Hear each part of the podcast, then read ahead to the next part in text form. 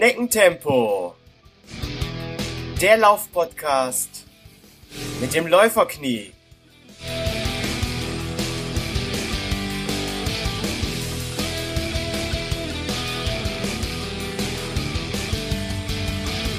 Hallo und herzlich willkommen zu Schneckentempo, dem Laufpodcast mit dem Läuferknie Folge 21. In der heutigen Folge dreht sich alles um das Trainings- und Analysetool Runalyze.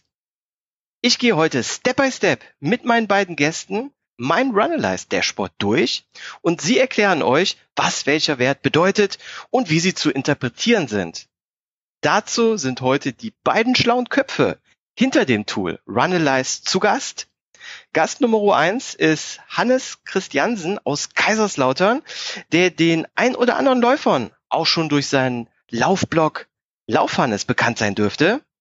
Hannes hat vom 60 Meter Lauf bis zum 6 Stunden Ultramarathon schon fast alles gelaufen. Seinen ersten Marathon hat er 2008 in Lübeck gefinisht und einige Jahre später auch Überdistanzen wie den Rottgau Ultramarathon oder den Zugspitz Ultratrail. Gast Nummer zwei ist Michael Pohl, Fachinformatiker aus Kiel. Michael läuft jetzt seit 2008 2011 finishte er seinen ersten Marathon und zusätzlich zum Laufen fährt er auch Rennrad, hört gerne Musik oder spielt etwas Gitarre. Die Freizeit der beiden wird in den letzten Jahren allerdings stark durch ihr gemeinsames Projekt Runalyze bestimmt und genau dafür sind die beiden heute hier. Herzlich willkommen, Hans und Michael. Moin, moin. Moin. Danke moin, für die Einladung. Ja, gerne. Und nur eine Ergänzung oder eine Korrektur. Ja. Ich war nicht beim Zugspitz Ultra Trail, sondern bei der Zugspitz Trail Run Challenge. Ah, okay. Was ist der Unterschied? Ähm, die Zugspitz Trail Run Challenge gab es vor ein paar Jahren ein paar Mal, gibt's glaube ich inzwischen nicht mehr. Okay. Das war ein Dreitages-Event mit einem kurzen Sprint durch den Kurpark in Garmisch. Mhm. Dann Ultramarathon mit etwa 50 Kilometern und dann noch einen Berglauf mit 15 Kilometern, den ich aber dann schon nicht mehr gemacht habe, weil die Beine ein bisschen platt waren. Okay, ja, aber 50 Kilometer ähm, ist ja auch schon eine äh, Ecke. Aber der Rottgau Ultramarathon, wie lang war der? Der war auch 50. Der war auch 50, okay, also 50 An der ist Zugspitze habe ich aber dreimal so lange gebraucht für die gleiche Distanz. Waren das ein paar Höhenmeter mehr, ja? ein paar wenige, ja. Ja. Gut, ähm, ja, cool, dass ihr beiden jetzt äh, zugesagt habt, obwohl ihr ja auch schon bei äh, einigen anderen Podcasts zu Gast wart und dort schon über Runalyze gesprochen habt.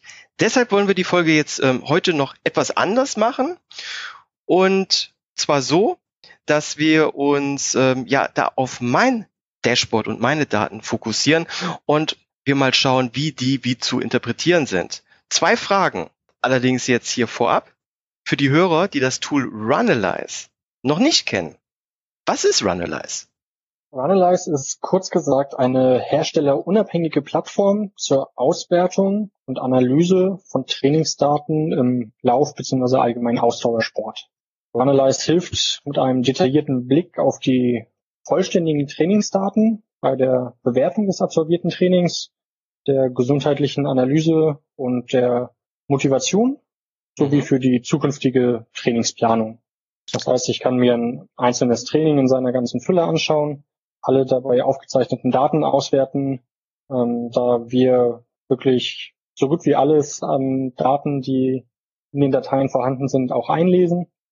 Ebenso kann ich mir aber auch die Entwicklung über einen längeren Zeitraum anschauen, egal ob das jetzt auf das Trainingspensum, auf die absolute Leistungsfähigkeit oder einzelne Metriken hinsichtlich Laufstil oder so äh, mhm. fokussiert ist. Ja, das klingt doch schon mal cool. Und wer hatte von euch beiden äh, die Idee und hat den anderen dann mit ins Boot geholt? Oder äh, kanntet ihr euch vor dem äh, Projekt vielleicht schon vorher und hattet dann zusammen abends so am Stammtisch äh, gemeinsam die Idee oder wie war das? Ähm, ich glaube, wir kannten uns grob von Läufen, hatten uns schon mal gesehen, bevor das Ganze, sage ich mal, gestartet ist. Die eigentliche Idee stammt von mir und ist jetzt ziemlich genau zehn Jahre alt. Mhm. Ähm, ich habe anfangs in meiner Läuferzeit so all die Daten in einer einfachen Excel-Tabelle dokumentiert und wollte mit der Zeit aber mehr Auswertemöglichkeiten haben und habe das dann einfach mal so für mich angefangen umzusetzen.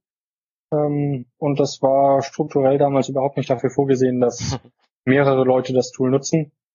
Sag mal, dadurch kam das dann auch so, dass, dass in der Anfangszeit sich die Leute das einzeln installieren konnten, äh, wovon wir inzwischen weggegangen sind, dass wir nur noch quasi unsere Online-Plattform haben.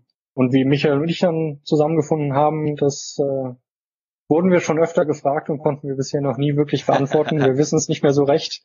Ich hatte damals schon meinen Laufblog und irgendwie haben wir per Mail zusammengefunden und ja, dann haben dann angefangen zusammen dran zu arbeiten. Dann lasst uns doch jetzt einfach mal loslegen und uns das Tool ansehen.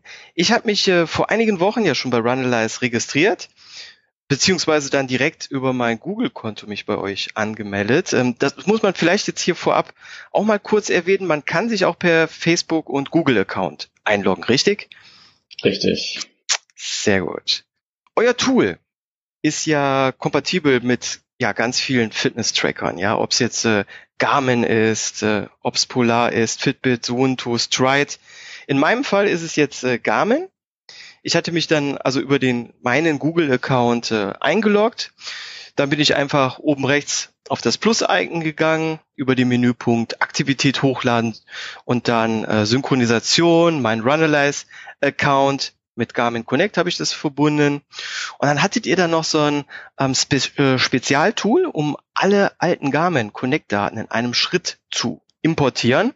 Und da war ich äh, sehr überrascht, dass das äh, auch sehr schnell ging. Bei mir hat es äh, noch keine Stunde gedauert. Und äh, wie ich aber dann gesehen habe, ähm, ja, Polar, Suunto, Fitbit, äh, gar kein Thema. Aber TomTom geht zum Beispiel nicht, oder? Nee, TomTom, ähm, da die Sparte von TomTom ja geschlossen ist ähm, und auch nicht mehr weiterentwickelt wird, also die Sport- und Sparte, ähm, haben wir einfach keinen Zugriff mehr drauf bekommen. Ich hatte auch nochmal nachgefragt, aber die haben halt keine Entwicklerressourcen mehr, die sie dafür irgendwie abstellen können und dass wir irgendwie in der Kurs irgendwie mal einen Zugang bekommen. Ich meine, die Dokumentation wäre vorhanden, mhm. aber äh, leider, ähm, wir wollten schon schon tatsächlich ganz am Anfang als erstes anbinden, aber mhm. Garmin war dann, kam dann schneller und äh, wir konnten das schneller umsetzen als TomTom leider. Dementsprechend, ja, TomTom werden wir auch nicht mehr anbinden können. Ähm, ich denke mal, die werden auch irgendwann die Seite komplett schließen. Das wird wahrscheinlich noch ein bisschen dauern, weil die haben irgendwie noch viele Uhren auf Lager gefühlt, bei Amazon gibt es die ja immer noch. Und ja. Okay. Ähm, ja, das wusste ich noch gar nicht. Okay. Ähm, ihr hattet ja jetzt äh, ein großes Update gehabt. Und ich habe noch gar nicht umgestellt, wie ihr jetzt hier sehen könnt. Hier steht nämlich äh, Reconnect Your Garmin Account. Alle, die jetzt in der Vergangenheit schon ihr Runalyze-Konto mit Garmin verbunden hatten, müssen jetzt aufgrund des äh, Updates die Verbindung erneuern, weil ihr jetzt da eine andere API nutzt. Was ist da der, der Hintergrund? Gibt es da zukünftig noch mehr Garmin-Daten in Runalyze? Oder was, ja, was war da der Grund? Die neue Garmin-Schnittstelle ähm, liefert, ähm, hat bisher keine Aktivitätsdaten geliefert. Deshalb konnten wir sie nicht nutzen. Deshalb hatten wir die alte Garmin-Schnittstelle genutzt, ähm, die aber jetzt innerhalb der nächsten Zeit auch abgeschaltet wird, also auch von Garmin-Seite. Und ähm, ja, waren wir mit Garmin im Gespräch, ähm, dass wir das schnell umsetzen sollten, dass wir auf die neue Schnittstelle wechseln. Deshalb ähm, haben wir, ist jetzt seit letzter Woche hat man die Möglichkeit, auf eine neue Schnittstelle zu wechseln. Bisher sind, glaube ich, erst ein Zehntel um, haben erst umgeswitcht, also da fehlen noch ein paar Leute, deshalb haben wir es auch ein bisschen prominenter gerade ins Dashboard reingepackt, dass man es auch wirklich sieht. Ähm, und ja, wir kommen dort an mehr Daten ran. Das heißt, ähm, wir können auch irgendwann später ähm, die Körperdaten, die ja auch noch bearbeitet werden sollen, ähm, automatisch synchronisieren. Und ähm, vor allem das Tool, was wir hatten mit ähm, Garmin, ähm, die, ganze, die ganze Historie einspielen, das ist jetzt auch mittlerweile weggefallen, weil das es war halt auch immer sehr gebastelt, weil es nicht die offizielle Schnittstelle genutzt hat. Mhm. Aber äh, mit der neuen Schnittstelle können wir auch, ähm, das ist jetzt noch nicht implementiert, da müssen wir uns noch ein paar Gedanken drüber machen, können wir tatsächlich sagen, hey, ähm, sag, wann, von wann bis wann du die ganzen Daten einspielen möchtest und dann können wir die von Daten von Garmin tatsächlich abfragen. Also die ah. neue Schnittstelle hat wirklich viele Vorteile wir haben, mussten wir auch sehr schnell integrieren jetzt. Ähm, da waren noch ein, zwei kleine Fehler tatsächlich jetzt in den letzten Tagen drin und Ähm, aber größtenteils funktioniert das sehr gut. Mhm. Und ja. Ja, super, dann machen wir das doch jetzt mal eben live. Ich klicke jetzt auf Reconnect Your Garmin Account. So, click here to migrate to the new Garmin. API, da klicke ich jetzt auch einmal drauf. Dann öffnet sich, ey, das, die Seite lädt einfach nochmal neu. Jetzt schauen wir mal. Geht ganz schön langsam. Na, Garmin. so, das ist natürlich jetzt der Vorführeffekt. Wahrscheinlich hat jetzt äh, Garmin einen Serverausfall oder so. Nein, hier ist es. Perfekt. So, dann Wenn wir live wären, hätte ich ja gesagt, dass jetzt gerade alle das live mitmachen und deswegen Garmin dann gerade ja, so genau. langsam ist. Haben wir einmal den Server lahmgelegt. Gut, dann wird man aufgefordert, seine E-Mail-Adresse und Passwort einzugeben. Das mache ich jetzt auch eben. So. Passwort Laufhannes. Sign in. Okay, mal eben schauen und man landet wieder im Dashboard. Das war's schon. Das war's schon, genau. Das heißt, die alte Verbindung wird währenddessen auch schon von uns entfernt, damit wir nicht die Daten doppelt bekommen. Mhm. Ähm, und jetzt, wenn man sich neu, so neu verbunden hat über diesen Reconnect-Button tatsächlich, ähm, würden, werden wir nicht nochmal die letzten 30 Tage importieren, weil, weil du ja schon verbunden warst, das würde ja keinen Sinn machen. Genau. Aber ähm, wenn man normalerweise sich als neuer Nutzer registriert, und sich damit Garmin verbindet, holen wir immer noch die letzten 30 Tage einfach mal initial, damit der Nutzer überhaupt schon was in seinem Dashboard hat und erstmal rumgucken kann, was er mit Runnerlist machen kann, ähm, weil alle Daten gleichzeitig gleich holen, das macht meistens keinen Sinn. Erstmal will man einfach so rumgucken, was ja. kann eigentlich Runnerlist. Ja, das war eigentlich äh, meine Sorge, dass wenn ich jetzt hier das wechsle, dass ich vielleicht später irgendwelche Sachen doppelt dann drin habe und die manuell löschen muss. Hat alles gut funktioniert, nichts passiert. Sehr gut. So, dann, wenn wir uns jetzt mal das äh, Dashboard ansehen. Da gibt es äh, jetzt auf der linken Seite zwei große Boxen und rechts sechs kleinere. Ähm, lass uns jetzt mal von oben rechts nach unten links gehen. Also erste Box oben rechts, die nennt sich ja Sportarten.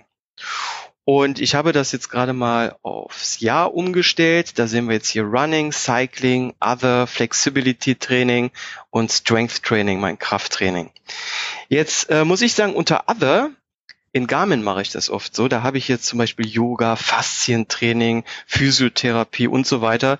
Das trecke ich in Garmin immer mit Sonstiges und benenne dann die Trainingseinheit, entweder mit Yoga oder Faszientraining und so weiter. Das wird hier natürlich jetzt alles unter Other zusammengefasst. Ähm, kann ich in Runalyze jetzt dieses Other noch so ein bisschen spezifizieren und mir das selber irgendwie in Faszientraining und so weiter nochmal aufteilen? Also erstmal anscheinend warst du im Registrierungsprozess ähm, entweder mit einem englischen Browser unterwegs oder englischen Betriebssystem, weshalb auch äh, du dort mit Running, Cycling, Flexibility äh, Training und Strength Training auf Englisch äh, dort hast. Weil immer bei der Registrierung äh, gucken wir immer, mit welcher Sprache du ähm, ankommst und mit der wird auch Runless sozusagen initialisiert. Ähm, das ähm, kannst du aber eigentlich einfach umbenennen. Also wenn du beispielsweise unter Konfiguration und Sportarten gehst, ähm, das kannst du einfach mal beispiel, beispielhaft jetzt machen. Jawohl. Okay. Ähm, da hast du halt die ganzen Konfigurationen, die du bei den Sportarten ähm, ändern kannst. Ah ja. ja. Runalize ist dementsprechend total flexibel. Du kannst jede mögliche Sportart anlegen. Ähm, das heißt, du könntest jetzt auch das, was du unter Other einsortiert hast, als extra Sportart anlegen, also Physio, ähm, Yoga und was du halt eigentlich möchtest, wie du es einteilen möchtest. Genau. Ähm, ja, hier gibt's unten Sportart hinzufügen, gibt's einen Button benutzerdefinierte Sportart hinzufügen, dann kann ich so benennen, wie ich möchte. Genau. Kleine Einschränkungen beim automatischen Synchronisieren, ähm, beispielsweise von Garmin, ähm, da wissen wir grundsätzlich immer eine grobe Oberkategorie, welche Sportart das ist, also Laufen, ähm, Zeig, äh, Radfahren, Schwimmen ähm, und so weiter ist alles bei Garmin spezifiziert ähm, mit einer bestimmten Nummer, sage ich mal, und die können wir zuordnen. Deshalb gibt es bei uns auch diese internen Sportarten, ja. damit wir die zuordnen können. Deshalb ähm, siehst du auch beispielsweise bei diesem Sportarten-Konfigurationsfeld ähm, schon vorgegebene Sportarten wie Rudern, Wandern, die du jetzt einfach mit einem Klick schon hinzufügen kannst. Da kommen eigentlich auch immer regelmäßig neue Sportarten zu, die wir jetzt halt einfach nicht drin haben, weil sonst wäre die Liste jetzt schon ziemlich lang und da müssen wir uns auch mal ausdenken, wie das bisschen schöner aussieht. Aber diese internen Sportarten sind halt dafür da, dass wir ähm, am besten, dass wir immer zu die Sportart auch, äh, die Aktivität auch der Sportart zuweisen können. Ansonsten müsst du halt ein bisschen manuell da rumeditieren Okay. am Ende. Ja, okay, das ist verständlich. Aber das ist ja auch absolut äh, kein Problem. Gut, dann darunter die nächste große Box hier heißt Berechnungen. Und erster Wert ist der effektive VO2 Max-Wert. Hier sehe ich jetzt schon, dass euer Wert viel genauer ist als äh, der Wert in meiner Garmin. Garmin sagt nämlich da irgendwas um 42. Ähm, ich hatte hier auch mal den Michael Arendt zu Gast im Podcast. Der hatte, nachdem er mein Training da optimiert und ausgewertet hatte, da mal so grob geschätzt, dass der mein VO2 Max eher bei 35 liegt. Runalyze hat jetzt ausgerechnet 32,22. Also das ist natürlich schon um einiges äh, genauer als äh, der Wert, der in der Garmin geschätzt wird. Für die Hörer, die jetzt überhaupt nicht wissen, VO2 Max, äh, was, was bedeutet das eigentlich? Was ist das? Wofür ist es gut? Könnt ihr das kurz erklären? Wir können es versuchen, kurz zu erklären. Also über das Thema könnte man wahrscheinlich eine ganze eigene Folge machen, wenn nicht sogar einen ganzen äh, Podcast. ähm, medizinisch gesehen ist die VO2 Max die maximale Sauerstoffaufnahme. Mhm. Das heißt, sie gibt an, wie viel Sauerstoff der Körper in voller Ausbelastung maximal verwerten kann. Den Wert kann man im Labor mittels einer Atemgasanalyse ermitteln. Mhm. Und ich sag mal, alles andere, was irgendwelche Laufuhren oder eben auch wir ermitteln, ist immer nur eine Schätzung. Also Mhm. wir können den Wert nicht exakt bestimmen. Das kann man, wie gesagt, nur, wenn man die Atemgase analysiert. Ähm, wir können nur anhand verschiedener Parameter ähm, irgendwas herleiten und schätzen. Ja. Dass Okay. die maximale Sauerstoffaufnahme irgendwie mit der Leistungsfähigkeit eines Läufers zusammenhängt, das dürfte die meisten wahrscheinlich einleuchten. Je mehr Sauerstoff der Körper verwerten kann, desto mehr können die Muskeln arbeiten, desto schneller kann ich laufen. Es spielen aber natürlich noch ein paar andere Dinge eine Rolle. Und ähm, das ist dann auch schon der Grund, warum bei uns effektiver VO2 Max steht. Das heißt, ähm, wenn du jetzt im Labor so eine Atemgasanalyse machen würdest, Mhm. könnte es gut sein, dass da was ganz anderes als die 32 oder auch die 35 rauskommt. Mhm. Ich sag mal, das hilft dann nur nicht, wenn der Körper aufgrund des Laufstils oder was auch immer das gar nicht umsetzen kann. Okay, ja. Also da spielt die Laufökonomie noch eine Rolle und zwei Läufer, die im Labor den exakt gleichen VO2 Max haben, müssen noch längst nicht über 10 Kilometer die gleiche Leistung abrufen können, weil der eine vielleicht einfach ein bisschen effektiver Ja. äh, läuft als der andere. Das heißt, in dem Wert fließt, fließt auch meine ganze, meine ganzen Laufdaten, meine ganze Laufhistorie, wie ich, äh, wie oft, wie schnell, wie lang gelaufen bin. Jein. Bei der Schätzung, wie wir das machen, nicht. Mhm. Also schätzen tun wir den Wert letztlich über das Verhältnis von Herzfrequenz zu Geschwindigkeit, grob Ah. gesagt. Okay, ja. Also Okay. es gibt entsprechende Formeln, Tabellenwerke, ähm, wo Studien entsprechende Sachen versucht haben zu ermitteln. Und wenn du jetzt bei einem bestimmten Puls eine bestimmte Geschwindigkeit laufen kannst, dann können wir grob hochrechnen, was das jetzt für eine 10 Kilometer Zeit entsprechen würde. Ja. Ähm, in dem rechten Block drunter bei Prognose, da steht jetzt im Moment dann, wenn du einmal auf Prognose klickst, dann klappt sich das Ding aus und dann siehst du auch, was jetzt quasi für deine 10 Kilometer vorhergesagt wird. Ah. Und ja, ähm, okay. das, das ergibt sich eben aus diesem effektiven VO2 Max. Und ja, das können wir Ah, eben cool. bestimmen, wenn wir sehen, okay, du hast jetzt einen lockeren Trainingslauf in dem und dem Tempo bei 75 Prozent maximaler Herzfrequenz absolviert. Dementsprechend können wir dann darauf schließen. Ja, da muss ich sagen, ach du Scheiße, 5 Stunden 47 bin ich für den Marathon unterwegs. Da steht mir ja noch was bevor. nee, ich bin bis jetzt noch nie einen äh, Marathon gelaufen, will das aber nächstes Jahr in Angriff nehmen. Aber bestimmt nicht in 5 Stunden 47. Das muss auch was zügiger später gehen. aber bis dahin, ähm, da liegen ja noch viele, viele Trainingsstunden äh, Stunden vor mir. okay. Cool, effektiver VO2 Max. Und da kann man ähm, auch den Anfängern hier, glaube ich, ganz pauschal an die Hand geben, desto höher der Wert, desto besser die Sauerstoffaufnahme. Genau. Also ich sag mal, Runalyze braucht ein bisschen, bis der Wert richtig justiert ist. Wir haben da Korrekturfaktor, heißt der. Ähm, das heißt, eigentlich braucht man erstmal einen ich sag mal, von den Daten her vernünftigen Wettkampf, mhm. so dass wir auch wissen, ähm, sag mal, bei welcher Herzfrequenz läuft der Athlet denn überhaupt einen Wettkampf? Ja. Also es hängt immer ein bisschen davon ab, wie genau er jetzt seine maximale Herzfrequenz kennt, ob er die wirklich kennt oder ob die nur grob geschätzt ist. Mhm. Und ähm, dementsprechend läuft vielleicht die eine Person 10 Kilometer Wettkampf bei 93 oder 94 Prozent äh, maximale Herzfrequenz im Durchschnitt, ein anderer vielleicht nur bei 89 Prozent. Mhm. Und ich sag mal, die eigentlichen Formeln, die irgendwo dahinter stehen, die würden jetzt sagen, okay, ähm, ich weiß es jetzt nicht genau, aber ich sage jetzt einfach mal, da steht irgendwo, okay, das läuft mal bei 91 Prozent. Und dementsprechend brauchen wir dann, sag mal, athletenspezifischen Korrekturfaktor, um das ein bisschen anzupassen. Okay, sehr interessant. Da fällt mir jetzt noch eine Frage zu ein, weil du sagtest, ihr braucht den Wettkampf. Äh, meine ganzen Läufe, die werden ja äh, synchronisiert mit Runalyze.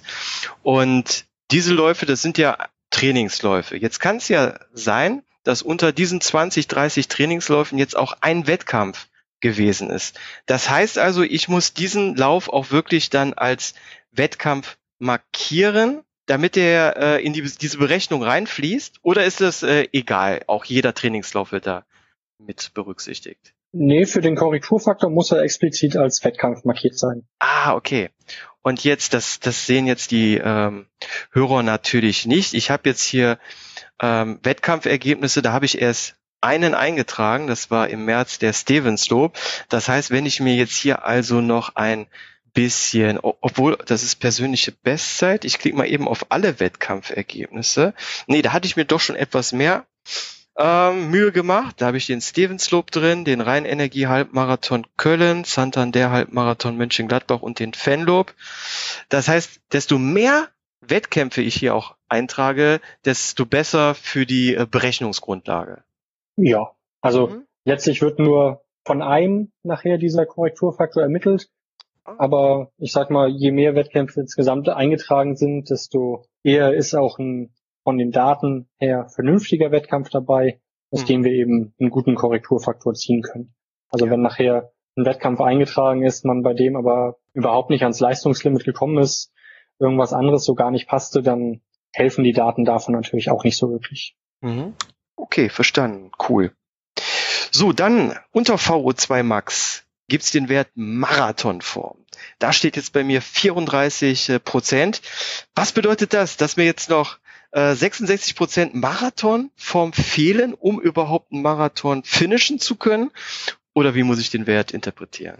Ich sag mal, der Wert ist genau der Punkt, an dem du dann bis nächstes Jahr schrauben möchtest. Denn du hattest ja gerade eben bei der Prognose schon gesehen, dass die irgendwo im, ich sag mal, hohen Fünf-Stunden-Bereich steht. Ganz genau. Und ähm, du selbst auch schon eigentlich sagst, naja, das ist nicht dein, dein Ziel. Also mal angenommen, du nimmst als Ziel nicht nur ankommen, sondern hast bestimmt irgendwo eine grobe Zeit irgendwie im Hinterkopf. Ja. Und ich sag mal, dieses Marathonform-Konzept kenne ich von keiner anderen Plattform. Mhm. Und sie dient dazu, damit du jetzt aktuell einen realistischen Eindruck hast, wo würdest du im Moment bei einem Marathon laufen. Ich meine, du hast ja selbst gesagt, du hast noch keinen gemacht. Ja. Und du bist im Moment auch nicht im entsprechenden Training dafür. Auch richtig, ja. Die meisten anderen Rechner würden aber trotzdem sagen, okay, VO2 Max von 32. Ich glaube, ich hatte mir die Werte für, für 33 rausgeschrieben, aber okay, mhm. wir sehen ja da die Prognose, 10 Kilometer in etwa einer Stunde. Mhm. Da wäre jetzt so erstmal die Frage an dich, hältst du das für realistisch? Ja, absolut. Also meine 10 Kilometer Zeit, die liegt so bei 59 Minuten 50, also wirklich sehr gut, sehr gut getroffen da, ja. Ja. Und das, den anderen Wert sehen wir hier jetzt gerade nicht, müssen wir in einer anderen Tabelle nachschauen. Mhm. Aber ähm, für eine 10 Kilometer Zeit von etwa 59 Minuten, das entspricht etwa der Marathonzeit von 4,29. Mhm, ja, und das wäre auch äh, wirklich mein Ziel. So 4,30 äh, wäre mein, wäre mein Ziel für den Marathon, ja. So, und ja. das würde jetzt, ich sag mal, jeder andere Rechner die auch entsprechend anzeigen. Okay, 10 Kilometer in der Stunde oder in 59 Minuten, dann kannst du den Marathon in 4,29 versuchen. Mhm. Oh, okay. Wir berechnen jetzt aber eben deine aktuelle Marathonform. Du bist aktuell nicht im Marathontraining. Mhm. Das heißt, wenn wir aktuell deinen Marathon prognostizieren sollen, dann sagen wir dir, also aktuell schaffst du den in 5,47, nicht in ja. 4,29. Ja. Und ähm, genau dafür dient, dient eben dieser Wert der Marathonform. Das heißt, wenn der Wert bei 100 Prozent ist, Mhm. dann springt die Prognose auf deine optimale Marathonzeit, Ah. die sich aus den anderen Zeiten her hochrechnet. Ah, dann wäre das irgendwo bei 4,29, 4,30 dann bei 100 Prozent aktuell. Genau. Ah, cool, so ist das zu sehen. Ja, da habe ich ja noch etwas zu tun. Ja, also die, die Berechnung ähm, dahinter ist jetzt hm, nicht sonderlich wissenschaftlich. Also äh, wie gesagt, ich kenne das Konzept von keiner anderen Plattform. Mhm. Dementsprechend äh, ist es mehr so aus dem Ärmel geschüttelt. Innovativ, ihr müsst das anders verkaufen. Innovativ ist das. Wir haben in typischen Marathon-Trainingsplänen mal so nachgeschaut, wie viel man quasi für die entsprechenden Zielzeiten trainieren soll. Mhm. Und ähm, dementsprechend leiten wir jetzt aus dem V2 Max ab, okay, müssten wir jetzt auch auf eines der Icons oben drücken, könnten wir dann genau nachgucken, okay, für dich werden im Moment vorgeschlagen, du solltest, ich weiß es jetzt gerade nicht, so und so viel Wochenkilometer absolvieren und einen langen Lauf von 30 Kilometern vielleicht einmal pro Woche machen. Mhm. Das ist so die grobe Vorgabe, die sich aus dem V2 Max ergibt. Ja. Und ähm, dann wird geschaut, wie viel Wochenkilometer du durchschnittlich in dem letzten halben Jahr gelaufen bist und wie viel lange Läufe du in den letzten zehn Wochen gemacht hast. Und daraus ergibt sich dann nachher eben die Marathonform. Das heißt, aktuell, wie, wie gut die Wochenkilometer im Verhältnis zu der Forderung stehen, weiß ich gerade nicht, aber Mhm. lange Läufe in Richtung 30 machst du dann wahrscheinlich im Moment eher nicht. Und ähm, Ja, das erklärt genau. dann auch die 34 Prozent Marathonform. 15 Kilometer ist zurzeit so mein langer Lauf am Wochenende.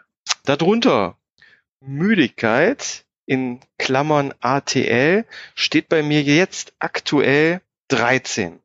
Was bedeutet dieser Wert? Gibt es da so eine, so eine Grenze, dass man sagt, so bei spätestens 80 Prozent Müdigkeit sollte man unbedingt einen Ruhetag machen?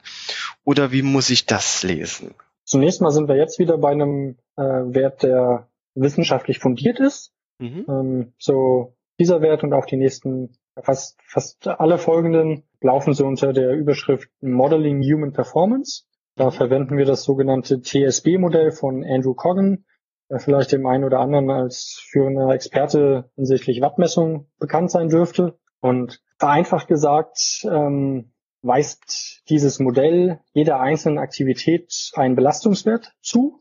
Das Ja. ist der sogenannte TRIMP, kurz für Training Impulse. Und dieser Belastungswert richtet sich letztlich nur nach der Dauer und der Herzfrequenz, wobei wir nicht nur die durchschnittliche Herzfrequenz nehmen, sondern das tatsächliche gesamte Herzfrequenzprofil. Das heißt, es macht schon einen Unterschied, ob man konstant bei 70 Prozent läuft oder ob man Intervalltraining macht mit entsprechenden Spitzen Ja. und am Ende bei 70 Prozent Durchschnitt landet. Und die Müdigkeit jetzt, das ATL steht dafür Acute Training Load, also die aktuelle Trainingsbelastung. Okay. Das ist letztlich nichts anderes als die Summe dieser Trainingsbelastung der letzten sieben Tage Mhm. über alle Sportarten hinweg. Okay, und, ja, sorry, wollte ich nicht unterbrechen. Ähm, der Prozentwert, der richtet sich jetzt an deinem bisherigen Maximum. Also wir haben in allen deinen bisherigen Ah. Trainingsdaten nachgeschaut, über welchen sieben Tageszeitraum du bisher die höchste Trainingsbelastung hattest. Und Ah, ähm, ja. Das entspricht dann eben den 100 Prozent. Mhm. Und dementsprechend wissen wir, okay, im Vergleich zu deiner intensivsten Trainingswoche waren jetzt deine letzten sieben Tage ja relativ harmlos. Also Ja. 13 Prozent. Das ist schon deutlich weniger als deine intensivste Trainingswoche. Ja. Man muss aber natürlich aufpassen, wenn man schon mal eine Verletzung hatte, die aus zu viel Training resultiert hat, Mhm. dann sollte man natürlich tunlichst vermeiden, diese 100 Prozent wieder zu erreichen. Also, Ja. Wenn man die ganzen Zahlen sieht, ist es natürlich immer verlockend, okay, ich will möglichst hohe Zahlen, hoch an Anschlag, 100 Prozent, das muss ja gut sein. 100 Prozent heißt, du hast dich in den letzten sieben Tagen so sehr beansprucht wie bisher noch nie Noch oder eben gerade so sehr wie bisher beim Maximum. Ja. Ähm, wenn man also mal eine Verletzung hatte, dann die Ja. auf diese 100 Prozent folgte, dann sollte man schauen, dass man vielleicht eher bei den 80 Prozent landet. Und äh, danke, das ist meine Rettung für, für jetzt. Die, die Hörer, die werden wahrscheinlich die äh, Hände über den Kopf schlagen, wenn sie jetzt hören, hier 13 Prozent. Ähm, Shinsplints. deswegen glaube ich gerade so wenig. Also jetzt seit äh, zwei, drei Wochen ähm, habe ich äh, Probleme mit dem Schienbeinkantensyndrom, was jetzt sehr ungünstig ist, so kurz vor dem Heller Halbmarathon. Aber ich hoffe, bis dahin klappt noch alles. Okay, also die Müdigkeit ist der Prozentsatz zu meiner intensivsten Trainingswoche. Genau. Das verstehe ich. Dann schauen wir mal darunter. Da kommen wir dann zum Wert Fitnessgrad. Der steht jetzt bei mir auf 68, äh, 68 Prozent. Was, was bedeutet das Fitnessgrad und was ist da der Unterschied zum Beispiel jetzt zur Marathonform? Ich sage mal, mit der Marathonform hat der Wert jetzt gerade gar nicht so viel zu tun, sondern eher mit der Müdigkeit. Also die Müdigkeit hatten wir gesagt, bezieht sich auf die letzten sieben Tage. Ja. Der Fitnessgrad ist letztlich genau das gleiche, nur dass er sich auf die letzten 30 Tage bezieht. Also der Fitnessgrad ah. ist seine Trainingsbelastung der letzten 30 Tage im Verhältnis zur maximalen Trainingsbelastung über 30 Tage. Okay, gut. Das bedeutet ja hier jetzt in meinem Fall, dass es gar nicht so krass ist wie in den letzten sieben Tagen. Das äh, relativiert sich ja hier schon ein wenig. Genau, das bestätigt so ein bisschen, was du meintest, dass du jetzt seit zwei, drei Wochen genau. ein bisschen weniger machst. Ja. Dementsprechend ist die aktuelle Müdigkeit der letzten sieben Tage relativ gering. Auf die letzten 30 Tage gesehen hast du aber gar nicht so wenig gemacht. Ja. Ah, Und was ich da auch nochmal hervorheben möchte, beide Werte beziehen sich auf alle Sportarten. Mhm. Das heißt natürlich auch, wenn du jetzt äh, wegen der Schienbeinproblematik ein bisschen mehr aufs Laufen verzichtest und stattdessen anderen Sport machst. Ob es jetzt aufs Radsteigen oder Yoga oder was auch immer ist. Mhm. Ähm, das alles fließt hier auch mit ein in die Werte. Wobei natürlich, da es herzfrequenzbasiert ist und die Herzfrequenz beim Yoga tendenziell eher niedriger ist als beim Laufen, müsste man vielleicht eher zwei Stunden Yoga machen, um eine Stunde Laufen hinsichtlich dieses Trainingsimpulses ähm, auszugleichen. Ja, wahrscheinlich fünf Stunden Yoga. okay. Je nachdem, ja. was für ein Yoga es ist. Ja, okay, das, das stimmt auch, ja. Okay. so, dann schauen wir mal. Unter Fitnessgrad, da haben wir Stress Balance, TSB. Bei mir Wert ist jetzt plus 18. So, woher will jetzt äh, Runalyze wissen, wie viel Stress ich jetzt heute auf der Arbeit äh, oder mit meiner Frau hatte? Und äh, ist 18 da eher positiv oder wie muss ich das äh, lesen? Ähm, also erstmal die 18 ist positiv, mhm. der Balken ist grün. Ähm, Im Gegensatz zu den ganzen anderen Balken, die ja alle, sage ich mal, sich von links aus ausbreiten, ist diese Stress Balance ja in der Mitte orientiert und geht entweder ins Grüne nach rechts oder ins Rote nach links. Mhm. Und ähm, die Stress Balance ist letztlich die Kombination bzw. Differenz von der Müdigkeit und dem Fitnessgrad. Ah, das okay. Heißt, diese ja. plus 18 stellen jetzt gerade nochmal den, den Unterschied zwischen Fitnessgrad und Müdigkeit dar. Das heißt, die Belastung der letzten sieben Tage war entsprechend um 18 Punkte mhm. niedriger als die der letzten 30 Tage. Okay. Im Gegensatz zu den anderen beiden Werten haben wir hier jetzt keine Prozent, sondern einen absoluten Wert. Ähm, auch für Müdigkeit und Fitnessgrad könnte man die Werte in absoluten Zahlen angeben lassen. Wenn man mit der Maus drüber fährt, dann sieht man die absoluten Werte auch nochmal. Bei so, der Stress Balance ja. ist es einfach so, dass, dass es da nicht so wirklich einen guten Wert gibt, um das jetzt irgendwie in Prozent anzugeben. Ich glaube, wir hatten gerade eben gesehen, wenn du da mit der Maus drüber fährst, dann steht da auch nochmal ein Prozentwert, aber genau, den 44. in, in absoluten Zahlen für sinnvoller. Ja. Gut, und alles im grünen Bereich äh, ist dann positiv. Und sobald es ins äh, Rote äh, geht, heißt das dann für mich, auch mein Training dann nochmal zu überprüfen und vielleicht mal ein bisschen mehr Piano zu machen?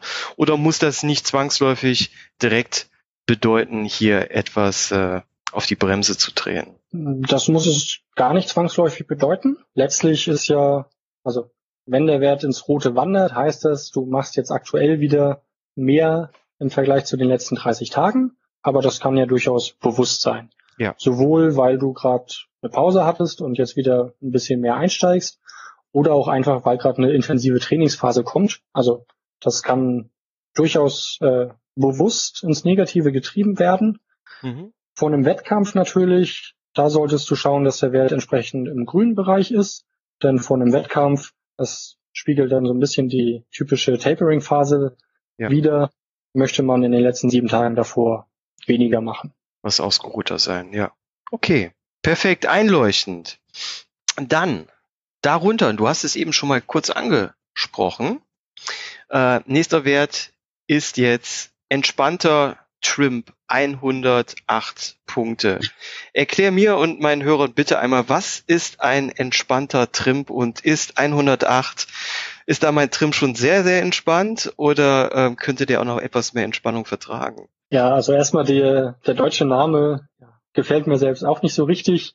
ähm, im, im, Englischen, also auf einer Seite, die sich viel mit der ganzen Theorie zu diesem TSB-Modell beschäftigt, taucht der Wert als Easy Trim auf mhm. und er sagt letztlich, welchen Trainingsimpuls oder welche Trainingsbelastung, also welchen Trim-Wert du morgen verkraftest, damit am Ende des Tages die Stress Balance genau bei Null ist. Ah, ähm, okay. Das ist so gesehen ja als, als solcher Wert eigentlich eher weniger zu gebrauchen, weil wann hat man das schon, dass man sich als Ziel, okay, ich möchte morgen Abend eine Stress Balance von Null haben.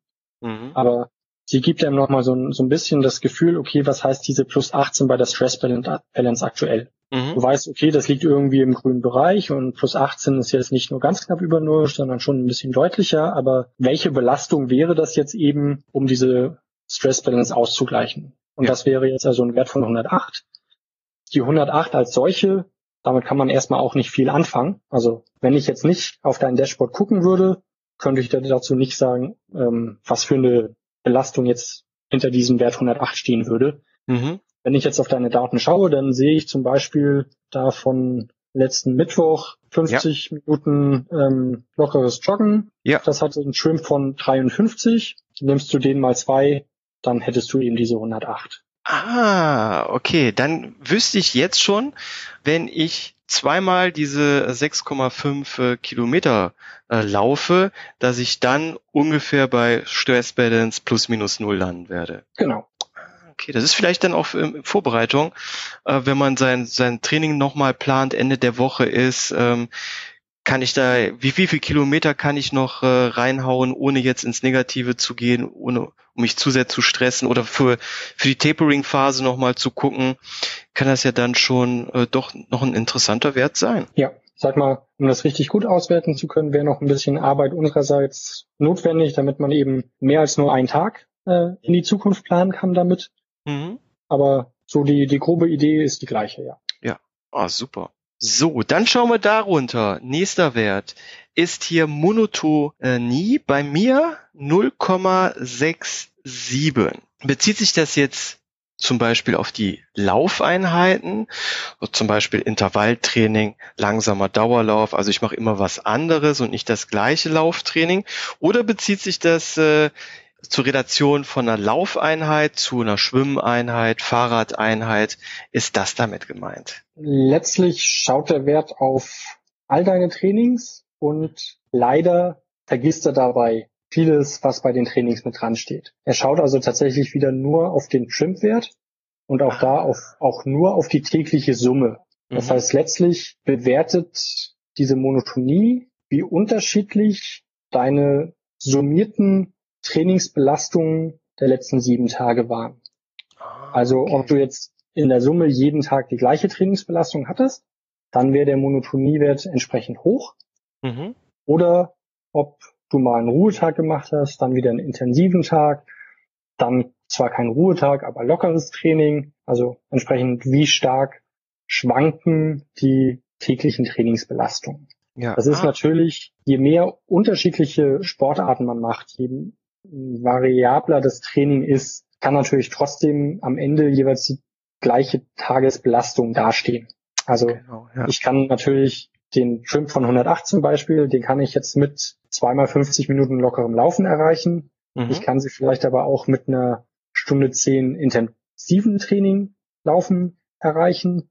Ich kann sie aber auch nur mit Yoga und Radfahren oder was genau. auch immer erreichen. Genau. Von daher ist die Monotonie mehr so auf Herz-Kreislauf und Gesamtbelastung zu sehen, mhm. weniger jetzt auf eine explizite Problematik wie jetzt zum Beispiel die Schienbeine. Da hilft es dir jetzt nicht, wenn du nur schaust, dass die Monotonie hier irgendwie niedrig ist, sondern ja. ähm, ich sag mal, da ist dann eher darauf zu achten, dass vielleicht nach einem Lauftag ein Tag mit Alternativtraining folgt.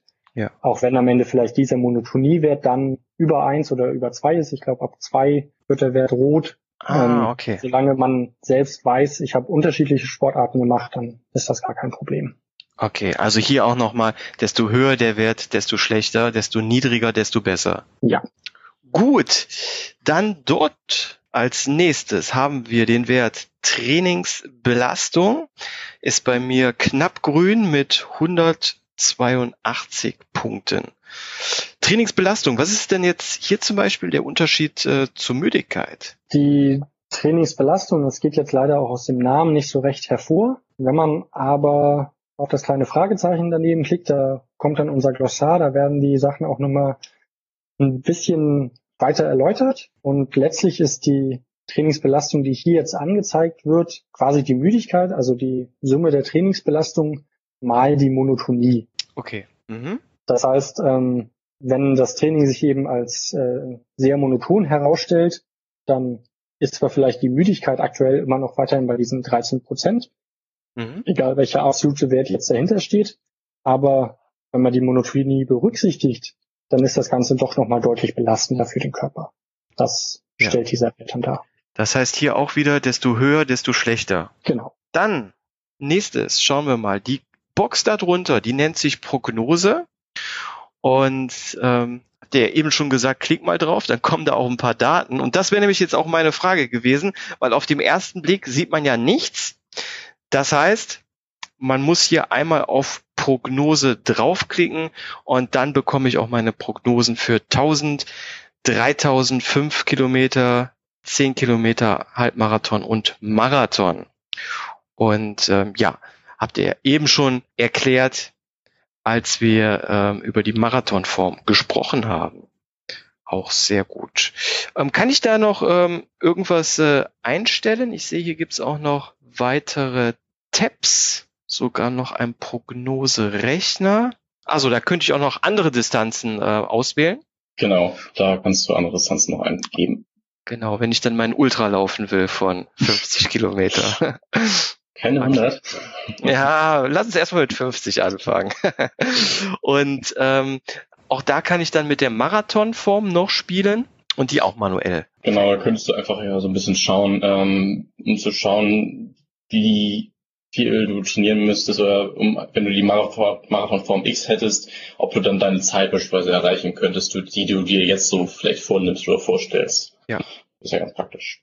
Das heißt, jetzt könntest du zum Beispiel da einmal 100 Prozent eingeben und dann Machen wir doch gleich. Messen wir, dass ganz unten irgendwas um die 429 steht. 433. Ich Ah, finde, da. das ist Hör mal, äh, wo kann ich unterschreiben? Mache ich. Sehr gut. So, dann schließen wir das Fenster hier auch wieder und schauen uns dann die nächste Box darunter an. Und die heißt dann Trainingsgeschwindigkeiten. Auch hier sieht man zuerst einmal nichts. Was muss ich machen? Ähm, wie eigentlich bei allen Panels auf der rechten Seite kann man auf den Titel klicken und ähm, dann klappt das entweder ein oder aus. Dann ähm, wähle mal rechts oben nochmal einen anderen Reiter aus tatsächlich. Nimm mal Daniels. Daniels, okay. Ah, da kommt was. Eigentlich sollte da was erscheinen. Ja, Ähm, da kommt jetzt auch was. Genau, also die Trainingsgeschwindigkeiten ist, glaube ich, ein äh, lang vermisstes Feature von vielen, vielen äh, Nutzern gewesen, was wir aufgrund einiger Streitigkeiten mal entfernen mussten und äh, jetzt in einer flexibleren Konfiguration äh, wieder reingebracht haben. Ähm, die Trainingsgeschwindigkeiten ähm, sind basierend auf deinen aktuellen Prognosen und da haben wir so die typischen Trainingsphilosophien, die es so gibt, ähm, schon hinzugefügt. Das ist beispielsweise Laufcampus, und Ah, ja. Höhlitz, den Daniels und Ah, ganz, be ja. ganz bekannt äh, im deutschsprachigen Raum läuft man ja meistens mit GA1, GA2. Das ist, Genau. glaube ich, so das, was man im deutschen Raum, Sprachraum auch kennt. Das kannte ich auch von meinem damaligen Trainer so. Ähm, der hatte, glaube ich, auch noch ein paar, ein, zwei andere Begriffe, aber die könnte man theoretisch auch so dort hinzufügen, weil ähm, du kannst halt unter ähm, Custom ähm, würdest du, wenn du es jetzt konfigurieren würdest, kannst du Mhm. draufklicken, ähm, kannst du auch deine eigene Trainingsgeschwindigkeit und die eigenen, eigenen Trainingsbereiche, sag ich mal, ausdenken oder dir zurechtlegen, ähm, so dass du immer nach deiner Trainingsphilosophie trainieren kannst. Weil es gibt ja noch mehr ähm, als die dort verfügbaren. Ja, ja, ja, jetzt klicke ich hier zum Beispiel mal auf äh, Laufcampus und da sehe ich, äh, wenn ich zum Beispiel bei 61, 64 Prozent äh, trainiere, dann ist das eine Pace von 7,44 bis 8,5 und dann bin ich im super Sauerstofflauf. Ich liebe ja immer die deutschen Übersetzungen. Wir tun uns manchmal ziemlich schwer, äh, deutsche Übersetzungen zu finden für englische Begriffe. Äh, also der super Sauerstofflauf gehört auf jeden Fall zu einem meiner Lieblingswörtern. Sehr schön. Glaub, der, super. Der wird aber wirklich bei Laufcampus so genannt. Ja, okay. Klingt ist, gut. Ist, ist keine Übersetzung, stimmt tatsächlich, aber es klingt grausam, finde ich. Der super Sauerstofflauf. Das könnte auch so sein, ähm, wenn man im Höhentrainingslager gewesen ist und jetzt ganz viele äh, rote Blutkörperchen hat. Der super Sauerstofflauf. Okay. Aber absolut einleuchtend. Ich muss hier erst auf der äh, ganz rechts in dem Kästchen eine Auswahl treffen, wie zum Beispiel Laufcampus, äh, Daniels und so weiter. Und dann werden mir die Trainingsbereiche hier angezeigt mit der Pace dazu. Darunter die nächste Box, dann Ausrüstung. Und hier muss ich sagen, ah, schade, dass ich jetzt hier nicht sehe. Ähm, ich strecke nämlich schon seit, seit Jahren meine Schuhe in Garmin Connect. Die werden dann aber nicht übertragen. Ne? Die müsste ich jetzt hier wirklich in Runalyze manuell eintragen.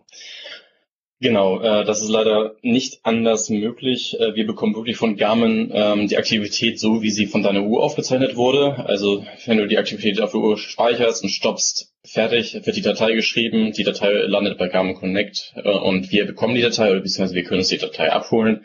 Und ähm, jedenfalls mit der alten Schnittstelle konnten wir das bisher nicht. Ich habe bisher ehrlich gesagt nicht ganz in die Spezifikation der neuen Schnittstelle reingeschaut, ähm, aber auch selbst dort werden wir wahrscheinlich maximal äh, die letzten 14 Tage ein bisschen genauer und detaillierter abrufen können. Äh, und ich bin mir nicht mehr sicher, ob die das Equipment dann wirklich mit reinschreiben. Mhm. Und selbst dann wird das so ein bisschen komplizierter, wie man das äh, wiederum bei uns ähm, implementiert. Also das ist wirklich etwas, was man äh, manuell bei uns eintragen muss ähm, und dokumentieren muss. Aber ja, wir haben den Luxus natürlich, wir sind von Anfang an, sind von Anfang genau. an dabei. ähm, man könnte ja so einen Kompromiss machen, wenn man sich einen neuen Schuh kauft, dass man dann hier direkt mit loslegt. Also und, und das nicht für alle 100 äh, Läufe in der Vergangenheit manuell nochmal machen möchte. Also es soll auf jeden Fall, es kommt noch irgendwann mal ähm, so ein Multi-Editor, wo du dann noch mehrere Aktivitäten auswählen kannst, wenn du in der Suche das nutzt oder wenn du einfach die ganze Liste hast und sagst, okay, die Einheit, die Einheit, die Einheit, da weiß ich genau, das war der und der Schuh. Äh, das ist ein bisschen schneller zuweisbar. Ist. Aktuell müsstest du halt durch jede Aktivität gehen, das ist halt ein bisschen aufwendiger. Mhm. Aber ähm, das okay. ist noch ein bisschen äh, Zukunftsmelodie. Und aber was mir selber aufgefallen ist, ehrlich gesagt, früher habe ich das auch viel besser dokumentiert. Seitdem wir diese automatische Synchronisation haben, ähm, ertappe ich mich immer wieder dabei, äh, dass ich vergesse einzutragen, welchen Lauf ich gelaufen bin. Aktuell bin ich zugegeben ein bisschen ähm, faul und laufe mit einem mit demselben Schuh, weil er gerade schnell ist. Aber ja, das ist tatsächlich ein Nachteil von diesen automatischen Synchronisationen, dass man gar nicht mehr nochmal editiert und äh, ein paar mehr Notizen hinzufügt und ja, hat alles, alles Vor-, Vor und Nachteile. Und ich kann es jetzt absolut nachvollziehen. Ich hatte mich so zuerst gefragt, hm, warum wird das nicht mit übertragen? Aber klar, auf meiner Uhr ist natürlich nicht registriert, mit welchem Schuh ich laufe. Das mache ich natürlich erst im Nachhinein. Und das noch nicht mal ähm, auf meiner App auf dem Telefon, sondern das mache ich dann später erst, wenn ich mich wirklich in Garmin Connect auf in der Desktop-App wieder anmelde. Und, klar, da ist auch das, das ist auch das Ding. Äh, wir ähm, bekommen halt sofort die Information ja. von Garmin, hey, der Nutzer hat eine neue Aktivität, ähm, hol die mal, hol die mal ab. Ja. Und schon haben wir die und äh, dann müssten wir ja sagen, okay, kontrolliere alle paar Tage für alle Aktivitäten, die von allen Nutzern, die es gibt, ob ja. da vielleicht jetzt neuer Schuh oder neue Notiz oder noch irgendwas da ist. Diese Information bekommen wir einfach nicht ja. äh, automatisiert, dass da, hey, der Nutzer hat irgendwas an dieser Aktivität aktualisiert. Also ja. äh, das ist auch einfach zu viel Overhead am Ende. Ja. Nee, macht absolut Sinn, kann ich nachvollziehen. Dann bin ich auch damit happy. Nächste Box und dann auch letzte Box hier auf der rechten Seite, ähm, die nennt sich Körperdaten. Und hier sehe ich jetzt äh, mein Kampfgewicht von 75,9 Kilo, Ruhepuls 65, Maximalpuls 187. Und ehrlich gesagt, jetzt weiß ich gar nicht mehr, wie es wirklich war. Ich meine, dass ich das beim allerersten Mal, als ich mich jetzt hier in Runalyze angemeldet habe, auch manuell eingegeben habe und dass die Werte nicht übertragen wurden von Garmin Connect. Ist das richtig? Das ist richtig. Ähm, wir haben ja gerade diese neue Schnittstelle und ähm, mit der bisherigen, da kamen wirklich nur an die Aktivitätsdaten ran, das heißt gar nicht über, an, gar nicht an irgendwelche anderen Werte. Das ist bei der neuen äh, Schnittstelle dann anders geworden. Mhm. Aber wir hatten ja letzte Woche ähm, ja eine große, äh, große, größere angekündigte Wartungsarbeiten, ähm, wo wir unser das ganze System im Hintergrund so ein bisschen umgestellt haben, ein bisschen flexibler gestaltet haben, dass wir halt ein bisschen skalieren können, falls mal ein paar mehr Nutzer kommen. Und das hatte halt so eine hohe Priorität, dass wir den äh, Körperdatenbereich so ein bisschen nach hinten geschoben haben, ähm, weil wir haben da wirklich vor, den ganzen Bereich einmal komplett zu überarbeiten ähm, und auch noch mehr Werte eintragen zu können, wie also Schlafdaten, ah. typischen Messdaten von der Waage, die man jetzt sowieso schon hat und ein paar andere Gesundheitswerte. Das ist in Arbeit. Wann das genau kommen wird, das können wir immer schlecht sagen. Es ist alles neben der Arbeit äh, und Klar. Das zieht sich manchmal so ein bisschen und es kommen halt durch den Support verschiebt sich das immer so ein bisschen und manchmal werden noch andere Features mal zwischendurch reingeschoben, die wir halt mal schnell umsetzen können auch. Aber Garmin soll, wird auf jeden Fall einer der ersten äh, Schnittstellen sein, die wir dann aktiv nutzen werden, um auch die Werte dort automatisiert in Runlines zu übertragen. Mhm. Auch andere Hersteller wie äh, Withings, ich weiß gar nicht, ob die aktuell noch Withings heißen, die werden ja von Nokia, Nokia ja. ich glaube Nokia eingekauft und verkauft wie äh, laufendem Band, jedenfalls gefühlt. Ähm, aber auch von allen anderen Plattformen, ich glaube Polar fällt auch darunter, die Schnittstelle können, kann das theoretisch auch schon. Ähm, da können wir die Daten aktuell ähm, könnten wir die Daten auch schon automatisch dann eintragen. Das machen wir aber erst, wenn dieser Bereich total überarbeitet ist, weil vorher wäre das halt zusätzliche Arbeit. Ja, und ich überlege jetzt gerade nochmal, klar, das ist natürlich eine Geschichte, die Daten dann hier zu integrieren und ähm, sichtbar zu machen. Auf der anderen Seite vielleicht sogar noch, wenn ich jetzt mal an Schlaf denke, dass das auch ein Wert sein kann, der später ähm, auch so im Bereich äh, Müdigkeit oder Stress äh, eine Rolle spielen kann und den Wert nochmal beeinflusst, oder? Da kann, ja, auf jeden Fall. Da kann ich auch äh, groß mitreden aktuell mit ähm, vier Monaten alten Kind äh, und gleichzeitig noch Bereitschaft äh, durch den Beruf. Da bringe ich manchmal rein meine Leistungen auch nicht oder sag mir ja. morgens dann doch, äh, ich schlaf doch ein bisschen länger und lass meine Laufeinheit ausfallen.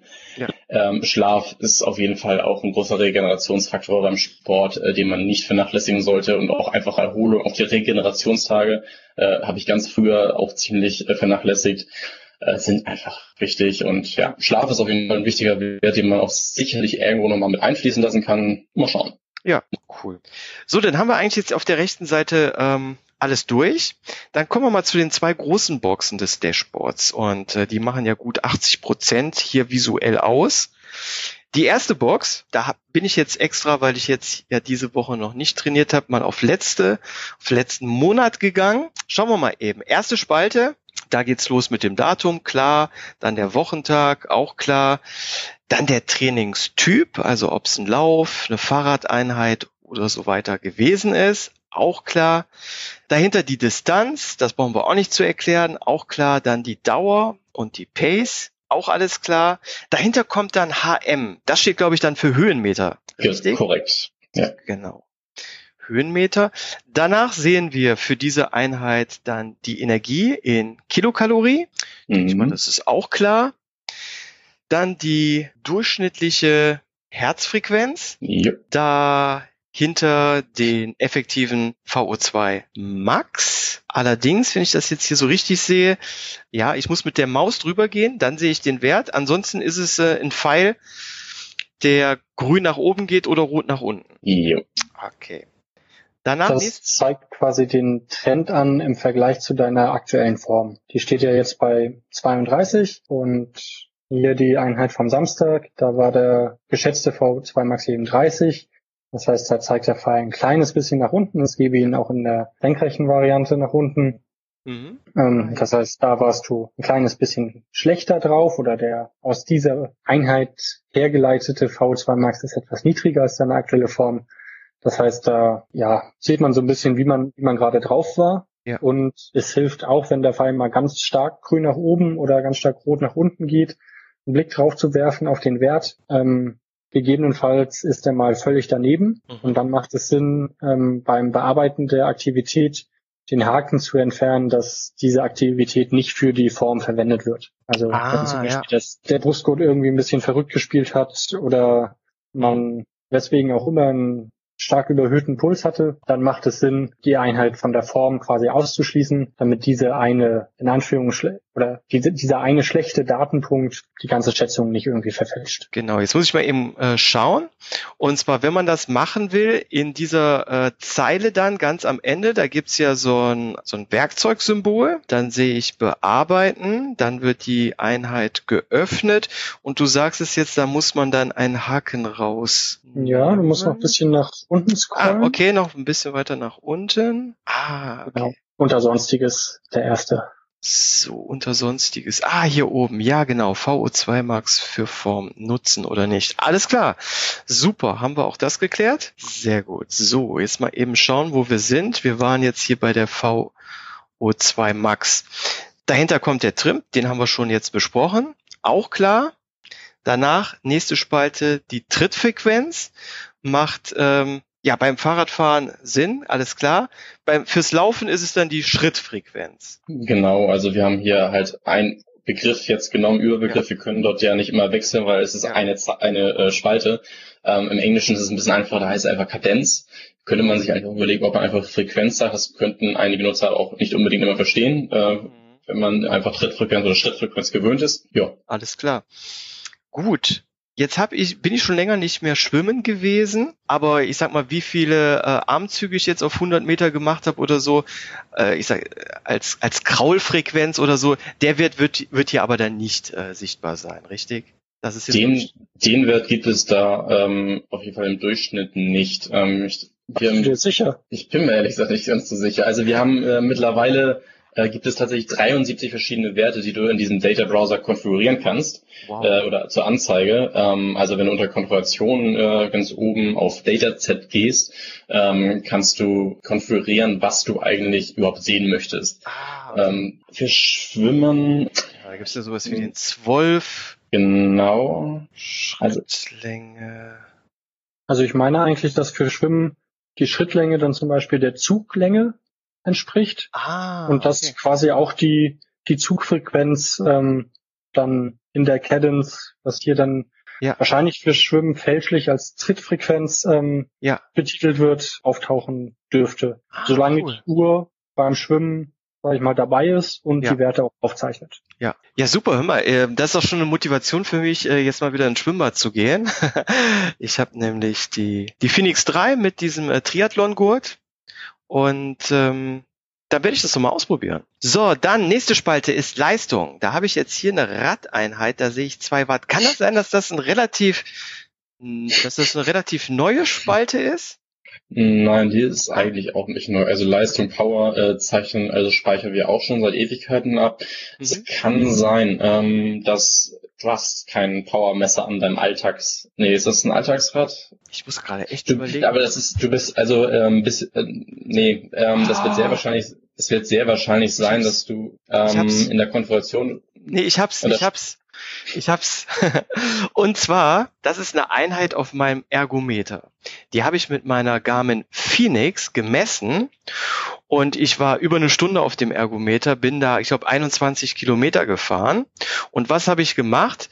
Damit natürlich meine Herzfrequenz während der Zeit, während ich auf dem Ergometer sitze, gemessen wird, habe ich gemacht äh, Radfahren, auf Start gedrückt und irgendwie durch meine Armbewegung oder so hat der trotzdem bei dem äh, Ergometer-Einheit ist der irgendwie auf 1,2 Kilometer anstatt 21 gekommen. In Garmin bin ich natürlich später reingegangen und habe dann manuell die 1,2 in 21 abgeändert, aber aufgrund der automatischen Synchronisation natürlich dann vergessen, hier auch nochmal abzuändern. Das erklärt auf jeden Fall den Wert. Also wenn du 1,2 ähm, kmh ähm, Rad fährst, dann ich weiß nicht, welche Tiere schneller sind, aber da sind auch die langsamsten Tiere wahrscheinlich sehr schnell. Hannes hatte mal so einen schönen ähm, Temporechner, wo er, glaube ich, auch Schildkröten etc. verglichen hat. So, ich ändere das mal ganz kurz eben auf 21 äh, ab. Und wie du siehst, es stehen weiterhin zwei Da. Ah, Genau. Ähm, Das liegt jetzt daran, wenn du nochmal das Bearbeiten-Fenster aufmachst. Ja, klar. Einen Augenblick. Dann ist ganz unten der letzte Abschnitt, der ist standardmäßig eingeklappt, aber wenn du auf den grünen Titel Datenserie entfernen gehst, Jawohl. dann wird er äh, eingeblendet ja. und dann könntest du jetzt hier die aufgezeichneten Datenreihen entfernen. Das heißt, hier siehst du jetzt alle Datenreihen, die von der Phoenix aufgezeichnet wurden und bei uns angekommen sind. Mhm. Also die Zeit, die Distanz, die Höhenmeter, die die Uhr aufgezeichnet hat. Ja. Dann auch noch die korrigierten Höhenmeter, Mhm. denn die Uhr hat auch noch GPS-Daten aufgezeichnet. Anhand derer haben wir dann versucht, das Höhenprofil zu korrigieren, weil Mhm. GPS-Höhendaten standardmäßig eher nicht zu verwenden sind. Dann die Herzfrequenz, dann die Leistung, die wurde nicht aufgezeichnet, aber von uns berechnet und die Temperatur, die die Uhr auch die ganze Zeit aufgezeichnet hat. Mhm. Und wenn du jetzt, ich bin mir gar nicht sicher, was passieren würde, wenn du jetzt nur den Haken bei Leistung setzt. Ich würde hoffen, dass er sie dann wirklich komplett rauslässt. Im schlimmsten Fall würde er dann aber denken, hey Moment, aber ich habe doch eine Zeit- und eine Distanzdatenreihe, also Ja. kann ich die Leistung selber schätzen. Das machen wir nämlich fürs Radfahren. Da Mhm. versuchen wir die Leistung, wenn sie eben nicht aufgezeichnet wurde, selbst zu schätzen. Und ähm, dadurch ist eben diese Leistungszeitreihe überhaupt erst entstanden. Das Okay. heißt, du könntest auch den Haken bei Distanz setzen. Dann würde eben auch die Distanzdatenreihe verschwinden. Ja. Denn die ist ja so gesehen auch nicht zu verwenden. So, jetzt habe ich das gerade mal gemacht. Ich habe drauf geklickt und siehe da, Die Leistung ist weg. zwei Watt ist nicht mehr da. das sieht doch schon Das liegt jetzt eben besser dann auch daran, für, wenn wir nur einen Gesamtwert für die Distanz und für die Geschwindigkeit haben, dann macht es keinen Sinn, daraus irgendwie eine durchschnittliche Leistung zu schätzen. Ja. Äh, Das machen wir nur, wenn wir das tatsächliche Profil von der Geschwindigkeit und auch dem Höhenprofil haben. aus. Okay, hör mal. Super, ist mir noch gar nicht aufgefallen. 1,2 Kilometer Radfahren in einer Stunde, toll. so, lass, lass uns mal eben schnell weiter äh, schauen. Also wir hatten jetzt hier äh, die Leistung. Danach kommt, glaube ich, Schrittlänge, auch Mhm. klar. Die Bodenkontaktzeit ist dann auch klar. So, dann vertikale Bewegung. Bei mir hier, erster Wert ist dann mal 7,8 Zentimeter irgendwann, aber hier 7,5, 7,6. Vertikale Bewegung, was bedeutet das denn? Ähm, die ähm, vertikale Bewegung wird von den neuen Garmin-Brustgurten oder teilweise auch bestimmten Sensoren, ich- Stride fällt vielleicht auch darunter und Run Scribe ähm, aufgezeichnet und äh, sie beschreibt, wie sehr der Rumpf beim Laufen sich bei jedem Schritt nach oben bewegt. Also mit rund 8 cm liegst du eigentlich damit im unteren Bereich. Und Ja. unteren Bereich heißt gut oder schlecht? Das wäre gut. Das heißt gut, okay. Wenn, wenn Michael jetzt in seinen Daten nachschauen würde, hätten wir wahrscheinlich einen äh, deutlich höheren Wert. Das liegt dann aber auch daran, dass, ich weiß jetzt nicht, wie groß du bist, Holger, aber 1,70. äh, ja, dass Michael, sag mal, ein kleines bisschen größer ist und dementsprechend äh, durch die Natur des Laufens äh, ist es auch zu erwarten, dass er da deutlich mehr vertikale Bewegung hat. Also bei meinem heutigen Lauf sind es 9,5 Zentimeter gewesen. okay. Respekt, das habe ich höher erwartet. Ähm, es war aber auch, äh, ich weiß nicht, ein Hitzelauf. Also, wir haben auch 9,3, 9,5. Ich müsste mal gucken in den Tools tatsächlich, ob ich mal einen höheren Wert letztens hatte. Das heißt, und hier, ähm, desto niedriger, desto ökonomischer laufe ich hier. Quasi, ja. Okay, cool. Dann nächster Wert ist Temperatur. Und hier habe ich jetzt nochmal eine Spezialfrage zu. Denn ich hatte irgendwann gemerkt, dass ähm, meine Phoenix die Temperatur ja am Handgelenk misst und dann durch den Wert, also durch die Körperwärme, der Wert ja komplett verfälscht wird. Jetzt habe ich mir dann speziell von Garmin noch so einen zusätzlichen Temperaturpot besorgt, den ich noch am Schuh festmache, damit ich dann immer ganz haargenau auch den richtigen Temperaturwert zu meinem Training habe. Den Wert, den ich jetzt hier sehe, ist das wirklich der Wert, den ich mit meinem Temperaturpot aufgenommen habe? Oder ist das zum Beispiel ein Wert, der von einer Internetseite kommt, wie zum Beispiel dann wetter.de oder so? Also ähm, wir speichern auf jeden Fall den Temperatur, äh, die Temperatur Stream, Datenstream äh, Temperatur, den du jetzt von deinem Fuß, äh, Footpod äh, beispielsweise hast, ab.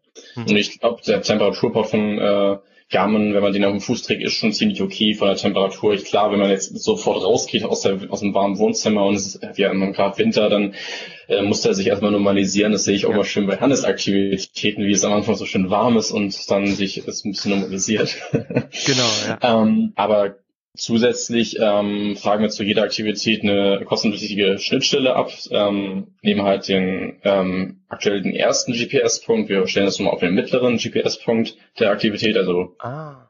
ähm, und bekommen so dann die Temperaturen, die ganzen Wetterdaten, die da halt, halt in Runalize angezeigt werden. Mhm. Und das sind dann halt auch die ganzen Wetterbedingungen mit Wind, Geschwindigkeit, Windrichtung, äh, ich bin mir gerade gar nicht ganz sicher über die UV-Index, ob ich die mittlerweile hinzugefügt habe und die Wetterbedingungen, ob es jetzt bewirkt war. Aber es kann sich natürlich, wenn man eine Aktivität hat von, weiß nicht, mehreren Stunden, kann sich das Wetter natürlich auch ziemlich ändern. Das ist halt immer ein bestimmter Zustandswert zu einem bestimmten Punkt. Also. Mhm, okay, gut. Nächste Spalte, da sehe ich, da steht jetzt bei mir Zwischenzeit und da habe ich hier tatsächlich nur eine Einheit und das ist meine Ergometer-Einheit. Wenn ich draufklicke, 30 Minuten und 30 Minuten und eine Sekunde. Was ist das? Brauche ich da immer volle Stundeneinheiten, damit mir ein Split angezeigt wird oder was bedeutet hier Zwischenzeit? Das sind letztlich die Runden, die deine Uhr markiert hat. Das mhm. heißt, beim, bei deiner Ergometer-Einheit hast du entweder manuell nach einer halben Stunde einmal draufgedrückt oder manuell, ja. Ja, und das wurde hier ah, entsprechend abgespeichert. Okay. Bei den meisten Lauftrainings ist es jetzt bei dir wahrscheinlich so, dass du die Uhr irgendwie auf Standardrunde ein Kilometer eingestellt hast, dass die Uhr jeden Kilometer piept. Die werden jetzt ja. hier in dieser Kalenderansicht nicht angezeigt, mhm.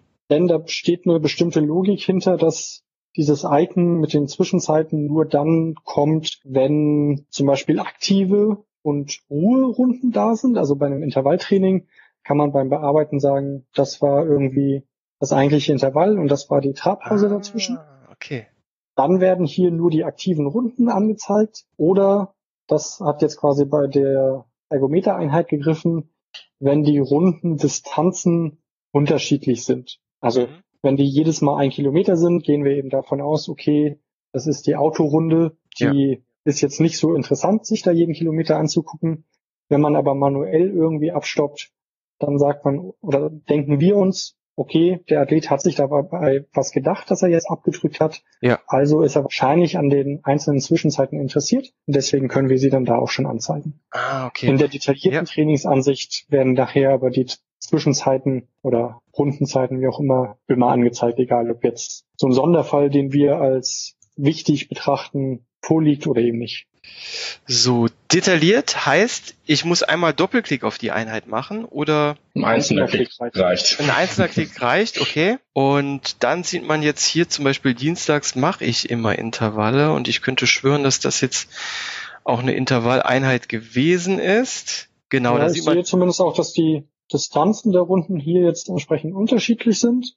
Kann ich jetzt nicht genau sagen, warum das dann aber nicht oben ja. angezeigt wird ja, ich glaube hier zehn Minuten einlaufen, ein Kilometer, ein Kilometer, ein Kilometer. Da habe ich dreimal 1000 Meter gemacht und dann sind hier halt äh, die, äh, Trabpause a zwei Minuten dazwischen. Dann kommt nochmal das Auslaufen oben drauf. Okay. Ah, so sehe ich dann die Details. Dann einfach nur ein Klick auf die Einheit. So, damit wir jetzt hier die Zeit nicht aus den Augen verlieren, lasst uns mal weitermachen. Als nächstes äh, Balance, Bodenkontaktzeit. Auch klar, steht bei mir jetzt hier die Einheit 49,6 links und 50,4 rechts. Denk mal, das ist dann auch logisch. Aber der letzte Punkt dann, äh, CS steht jetzt bei mir 0,0. Was ist das? Climb, Climb Score. Ah. Genau, das ist der Climb Score. Ähm, ja, je nachdem, wie so die Strecken bei dir sind, ist der mhm. vielleicht für dich ziemlich uninteressant. Zumindest ist er das äh, für Michael in der Regel, weil er oben in Kiel halt nicht so viele Berge hat. ähm, Die Bergstraße. Für mich äh, im bzw. am Pfälzerwald ist es dann doch schon interessanter. Das heißt, wenn du da jetzt einmal draufklickst auf diese 0,0, dann öffnet sich ein extra Fenster mit eben diesem Climb Score. Da sieht das Höhenprofil bei dir jetzt nicht besonders schön aus, weil die Skala eben nicht so dolle ist, weil es insgesamt höchstens ja, acht Meter Höhenunterschied sind zwischen dem höchsten und dem niedrigsten Punkt. Ja. Ähm, deswegen passiert da bei dir in dem Fenster jetzt nicht sonderlich viel. Wenn man jetzt eine hügelige Strecke hatte, dann werden die einzelnen Anstiege dieser Strecke bewertet. Mhm. Sag mal, es geht so in die Richtung von den klassischen Bergkategorien bei der Tour de France. Das heißt, die einzelnen Berge werden entsprechend markiert und mit ein bisschen Rechnerei ergibt sich dann irgendwann dieser Climbscore, der ein Wert von zwischen 0,0 und 10,0 ist. Mhm. Und die 0,0, die sagen die hier, das, was du auch so schon wusstest, das war eine topfebene Strecke, äh, ja. da hattest du keine Berge drin. Ah, okay. Sehr gut. Ja, ich wohne ja flachen Niederrhein. da sind wenig äh, Berge. So, letzte große Box im Dashboard. Die Statistiken der letzten sechs Monate oder je nachdem, welche, ähm, welchen Zeitintervall man eingestellt hat. Je nachdem, was man hier ähm, einstellt, sehen wir jetzt wieder die gleichen Daten wie darüber in der einzelnen Woche, bis auf ein paar Besonderheiten. Lasst mal eben hier über die Besonderheiten sprechen. Das ist einmal die äh, Spalte Anzahl der Trainings. Sind das nur die Lauftrainings oder sind das alle Trainings hier? Also auch meine Yoga-Einheit? Also in seinem aktuellen Fall sind es wirklich nur die Lauftrainings ähm, neben der Box mit dem Zeit, äh, der Zeit, dem Zeitraum, den du auswählen kannst. Also aktuell auf letzten sechs Monate gestellt, kannst du entweder alle Sportarten auswählen oder nur die Sportart, äh, die du jetzt genau explizit ja, anschauen möchtest in der Statistik. Genau, jetzt sehe ich es hier auch. Genau, Running hatte ich ausgewählt. Genau, das ist natürlich äh, noch neu im Vergleich zur oberen Box. Dann nochmal eben schauen. Die Spalte 3, da haben wir noch einen Prozentwert. Der gibt dann den Trainingsumfang in Bezug auf den letzten Monat an.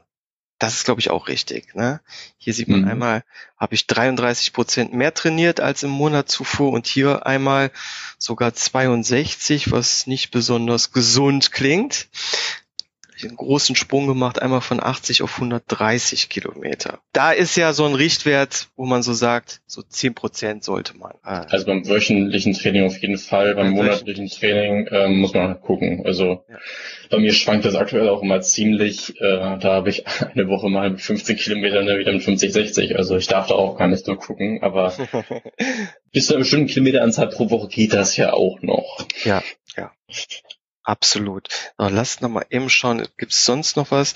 Dann haben wir hier wieder den, den Trim, der ist natürlich auch dabei.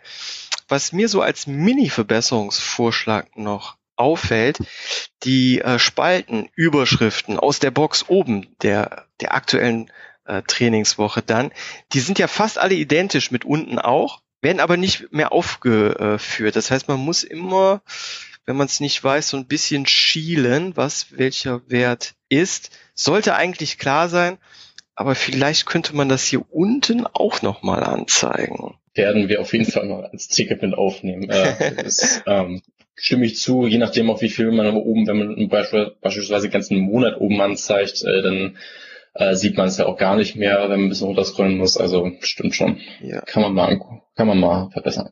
Super. Ja, äh, jetzt gibt's aber auch noch äh, jede Menge äh, Tabs und Menüpunkte, wie zum Beispiel Konfiguration in Runalyze.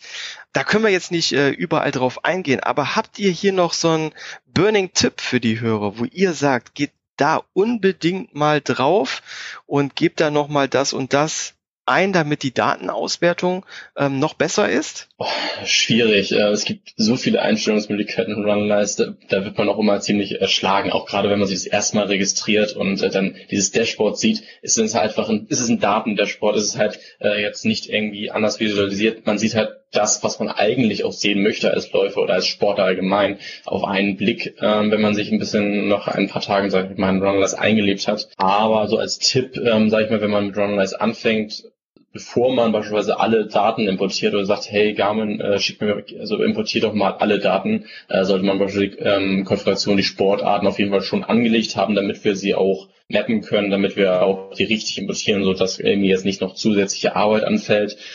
Und ähm, auch die Körperdaten sollte man schon mal hinterlegt haben, also die, mhm. die ähm, Ruhe, Herzfrequenz und den maximalen Puls. Das Gewicht spielt aktuell noch nirgendwo direkt rein, ähm, wird es aber auch in Zukunft einigen Stellen für einige Bereiche, die wir jetzt noch nicht haben.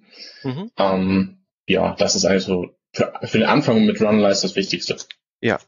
Okay, dann lass uns doch ganz kurz zum Abschluss auf zwei coole Tools äh, eingehen, die ihr noch habt. Da ist einmal das Tool ANOVA und Trendanalyse. Fangen wir mal ganz kurz mit ANOVA an. Was ist das Tool überhaupt? Da merkt man vielleicht ein bisschen, dass ich von der Ausbildung her eigentlich äh, Mathematiker bin. ANOVA steht für Analysis of Variance. Mhm. Ähm, ich sag mal, das ist in der Statistik ein Standardverfahren, um ja, sich die Varianzen von einzelnen Stichproben anzuschauen, um zu ermitteln, ob es da entsprechende Unterschiede gibt. Mhm. Das heißt, mit dem Tool lässt sich auswerten, ob eine bestimmte Metrik, zum Beispiel die Pace, was jetzt standardmäßig gerade ausgewählt ist, hinsichtlich einer bestimmten Gruppierung, das kann zum Beispiel jetzt der Monat sein, das kann der Trainingstyp sein, sich stark verändert, äh, bei manchen Gruppen in eine bestimmte Richtung ausgeprägter ist als in anderen oder eben nicht. Mhm. Okay, machen wir einmal kurz den Test. Ich klicke hier oben in, ja, wie nennt man das im Header? Auf äh, Tools. Das ist das Icon zwischen Konfiguration und Suche. Da gibt's einmal den Menüpunkt dann ANOVA. Klicke ich kurz drauf. Es erscheint ein Pop-up-Fenster. Hier kann ich als erstes einen Zeitraum auswählen. Dann die Sportart, da habe ich jetzt nur mal Running ausgewählt als Gruppierung Monat und ich lasse einfach mal Pace stehen. Das könnte ich jetzt noch auf Distanz, Dauer oder ja alle anderen Werte abändern. Aber ich begnüge mich jetzt mal eben zum Test mit Pace. Ich klicke auf Analyse und jetzt sehe ich alle Monate in diesem Zeitraum mit ähm, waagerecht dann die Einteilung der Pace und für jeden Monat sag mal so ein Anfangsstrich, ein Endstrich und mittendrin sehe ich dann nochmal einen grünen Balken und der grüne Balken hat auch nochmal so einen senkrechten, gestrichelten Strich. Ähm, wie muss ich das lesen? Hm, für alle, die das jetzt äh, vielleicht nicht so vor Augen sehen, ist es zum Glück unten so ein kleiner Erklärungstext äh, und auch der Verweis auf Wikipedia, wie diese Boxplots heißen, die zu lesen sind. Ja. Ähm, da müsste ich dann jetzt am besten wahrscheinlich auch nochmal selbst reinlesen, damit ich nichts Falsches sage. Also der senkrechte gestrichelte, äh, die senkrechte gestrichelte Linie in der Mitte, mhm. das ist der Median. Das heißt, ähm, die Hälfte der Werte liegt drunter und die andere Hälfte der Werte liegt drüber. Ah, ähm, okay. Das ist also nicht der, der, nicht immer der Durchschnitt, sondern eben genau die Mitte aller Werte. Mhm, von diesem Monat dann. Genau. Ja. Die grüne Box ähm, beschreibt jetzt die Quartile. Mhm. Das heißt, ähm, das linke Ende beschreibt das 25% Quantil. Das mhm. heißt, 25% der Werte sind links außerhalb der Box, rechts genauso. Das heißt, die gesamte grüne Box beschreibt die Hälfte, die mittlere Hälfte aller Werte. Mhm. Die lagen jetzt im Dezember da bei dir dann jetzt zwischen 6,45 und 7,32 pro Kilometer. Ja. Dann die gestrichelten waagerechten Linien mit den senkrechten Linien, das sind die sogenannten Whisker. Mhm. Die sind jetzt so nach einem Standardverfahren anderthalb Mal eine bestimmte Varianz ähm, entsprechend raus, geben also auch nochmal so ein bisschen den Eindruck, wie stark schwanken die ganzen Werte, die jetzt, sage ich mal, in der grünen Box da überhaupt hinliegen. Und dann sehen wir hier und da auch noch so einzelne Punkte, die jetzt ganz außerhalb liegen. Ähm, das sind die sogenannten Ausreißer. Ah, hier. Also ja. deutlich stärker von der Grundgesamtheit abweichen als der Rest. Mhm. Und so als Trend kann man dann sehen, jetzt hier vom Dezember bis Mai dann, boah, könnte man schon sagen, dass ich immer ein bisschen schneller werde, oder? Genau. Also man sieht, dass du im Dezember noch ein bisschen schneller warst als im Januar, aber seit Januar ist es dann ähm, durchgängig in, in der Tendenz ein bisschen flotter geworden. Wobei man eben auch sieht, im Januar und Februar waren zwei Ausreißer, zwei sehr schnelle Einheiten dabei, ja. die jetzt zum Beispiel im April und Mai nicht dabei waren. Sehr gut. Und last but not least, das letzte Tool, Trendanalyse. Vorab, wozu ist das Tool gut? Was kann es? Die Trendanalyse zeigt ja eigentlich, wie auch der Name schon sagt, den Trend von den einzelnen Aktivitätswerten ähm, an. Darunter fallen dann so die Werte wie Distanz, Geschwindigkeit, Herzfrequenz, die du beim Wert zum Betrachten ausbringen kannst.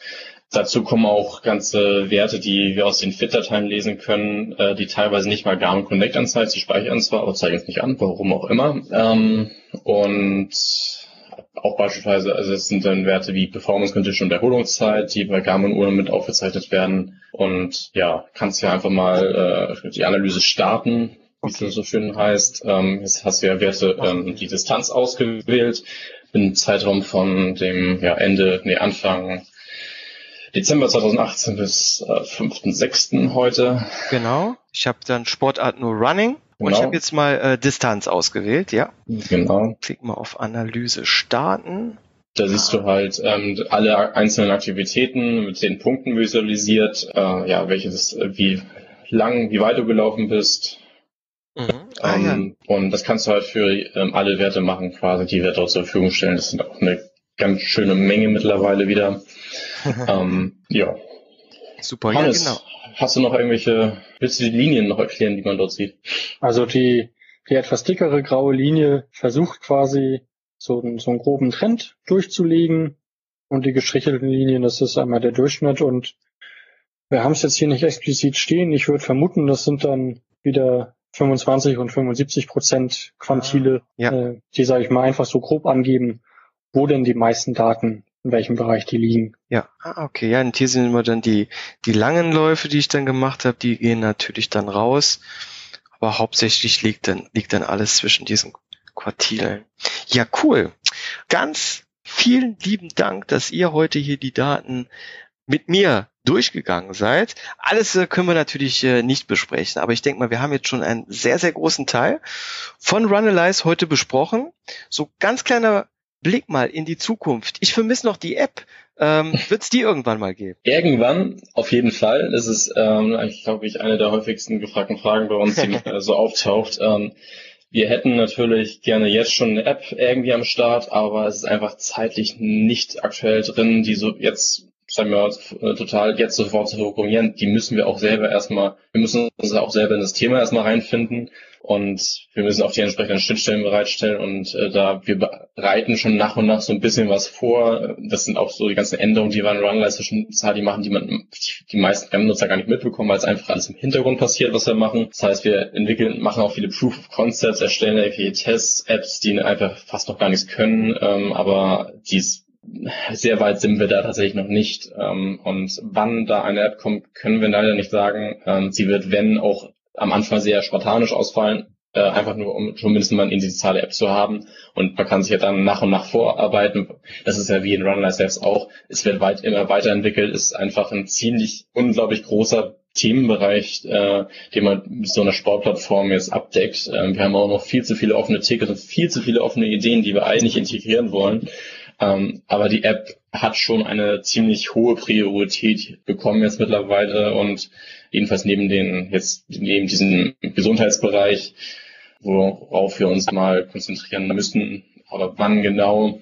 Ich wünsche mir immer, ich glaube, das habe ich mir letztes Jahr, Anfang letztes Jahres auch schon gewünscht, so Ende des Jahres. ähm, aber versprechen können wir da einfach leider gar nichts. Aber es ist ja gut, dass ihr das schon mal auf dem Schirm habt. Das beruhigt mich ja. ähm, aktuell ist euer Tool ja auch ähm, kostenlos. Wie sehen denn da eure Zukunftspläne aus? Wird es auch so bleiben? Also ein ganz klares Jein. ähm, also aktuell ähm, kriegen wir schon von ein, zwei Nutzern immer eine Unterstützung oder auch ein paar Nutzern tatsächlich eine finanzielle Unterstützung, die uns helfen, die Kosten, die wir mit Runlize haben, also ähm, Hostingkosten, Serverkosten, ähm, die Schnittstellen, beispielsweise für die Wetterdaten, die werden auch äh, durch die Anzahl der Aktivitäten einfach immer teurer. Ähm, einige Übersetzungstools, ähm, die wir einfach zur Verwaltung von Runlize brauchen und Dienste, die wir einfach nutzen müssen, weil wir haben einfach mittlerweile so Nutzer, um den Support zu leisten, brauchen wir einfach auch Tools, die wir da einsetzen können, damit wir halt nicht ja, äh, uns nur noch den ganzen Tag mit Support ähm, beschäftigen. Also ganz kostenlos wird es nicht bleiben, aber also wir haben da schon sowas in Planung, äh, dass es so, sag ich mal, zwei Modelle geben wird. Also einmal das normale kostenlose, wie ihr es jetzt auch habt, mhm. dass alle Funktionen, die jetzt drin sind, sollen auch so kostenlos bleiben. Mhm. Sollen ähm, nicht nur, sondern werden. Ja, werden, genau. äh, dann eine, ähm, sag ich mal, eine Supp ein Supporter-Account, ähm, der dann auf jeden Fall werbefrei ist und der und einen erweiterten Account, der dann Ideen reinbringt, ähm, Funktionen reinbringt, die jetzt noch nicht vorhanden sind. Da haben wir auch noch einiges in petto und ähm, einiges, so sagen wir mal, Proof of Concepts und ein paar Ideen, die wir auf jeden Fall noch umsetzen wollen, die teilweise aber auch technisch aufwendig sind. Das heißt, uns dann auch nochmal extra Geld kosten, um die überhaupt so bereitzustellen. Und ähm, da müssen wir halt irgendwann sagen, ja, alles kostenlos ist, wäre natürlich schön, ähm, alles kostenlos zu haben immer, aber irgendwann geht es auch einfach nicht mehr. Also ja. ähm, tatsächlich die Betriebs-, also die ganzen Serverkosten werden auch monatlich teurer und ähm, irgendwo muss man einfach so sagen, ja, alles kostenlos ist ja. nicht. Ähm, ich kann das 100% nachvollziehen. Ist ja auch absolut legitim ich denke mal, auch die Leute, die hier die Postcard, äh, Podcasts machen, geht ja auch in so eine ähnliche Richtung. Man steckt da sehr viel Zeit, sehr viel Herzblut rein, aber man hat auch äh, laufende Kosten, wie zum Beispiel dann die Serverkosten, wo die Podcasts gehostet sind, das Equipment, da möchte man sich mal wieder ein neues äh, äh, Mikrofon, äh, was besser ist, kaufen oder eine andere Aufnahmeplattform oder, oder, oder. Und ähm, ja, ich denke mal, da, das ist ähnlich. Habt ihr vielleicht auch sowas wie, wie ich? Ich mache hier immer so einen Patreon-Aufruf oder sowas. Oder ähm, wie kann man euch da unterstützen? Also es gibt ein, zwei Links, die in Runlines verteilt sind, wo man, ich glaube, auf finanzielle Unterstützung heißt das, klicken kann. Da kann man uns theoretisch über PayPal oder so unterstützen. Ah, okay. ähm, und ja. ja. Ja, cool. Das äh, finde ich ist auch absolut legitim.